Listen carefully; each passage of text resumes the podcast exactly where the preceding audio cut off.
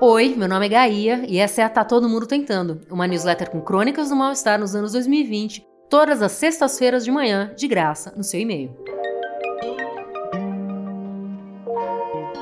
Não esquece que depois da crônica do dia, no e-mail sempre tem as dicas da semana de coisas para ler, ver ou ouvir.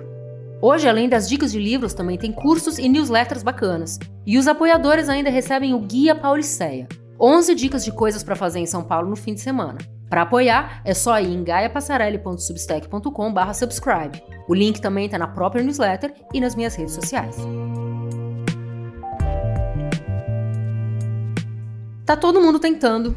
Enfim. Aviso, esse texto, gente, é uma repescagem atualizada de outro texto enviado há um ano que o link tá na newsletter, é só seguir lá. Eu tenho repetido alguns textos porque tá todo mundo tentando mais do que dobrou de audiência do ano passado para cá. Então tem textos que eu acho que, além de serem, modéstia à parte, bem legais, eles também conversam com o que está acontecendo na minha vida agora. Então, enfim, se você já leu, agora você vai ouvir. E se você nunca leu, você vai poder ler pela primeira vez. Tá todo mundo tentando. Enfim. Enfim, você também usa muito essa expressão, o enfim? Pode servir como começo ou final de pensamento, e eu acho que denota um cansaço ou um certo conformismo mas normalmente é só um tipo de pausa. É como o tipo de uns anos atrás, ou é sobre isso ali de 2019, 2020, mas numa vibe derrotista. O enfim esteve acontecendo, mas dessa vez, misericórdia, parece que ele foi embora.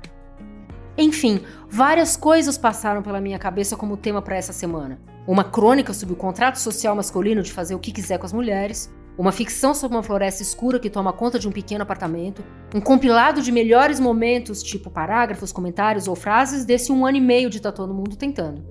A primeira opção, eu confesso, não tenho estômago para escrever agora. A segunda é muito boa e eu tô fazendo, mas ela dá trabalho. E a terceira, convenhamos, é preguiçosa demais.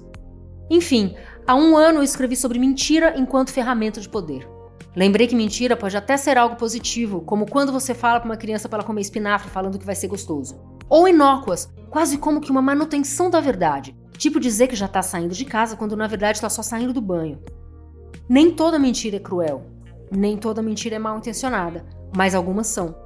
Enfim, toda mentira tem consequência, inclusive aquelas que parecem muito convincentes para quem fala, Aquelas mentiras que contamos para podermos nos olhar no espelho ao acordar, para conseguirmos dormir de noite.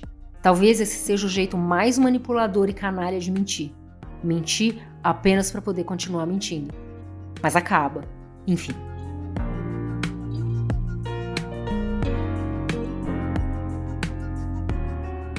Obrigada por ouvir até aqui. Se você gostou da edição de hoje, aproveita para compartilhar com alguém que você acha que vai gostar também ou mandar nas redes sociais. Se quiser me marcar, é Gaia Passarelli no Twitter e no Instagram.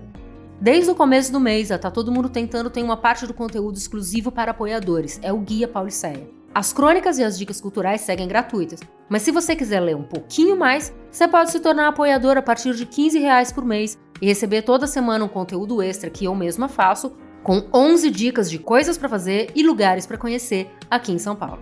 E se você quiser falar comigo, como sempre, é só mandar uma resposta nesse e-mail ou clicar na caixinha de comentários. Às vezes eu demoro, mas eu sempre respondo. Tchau e até semana que vem.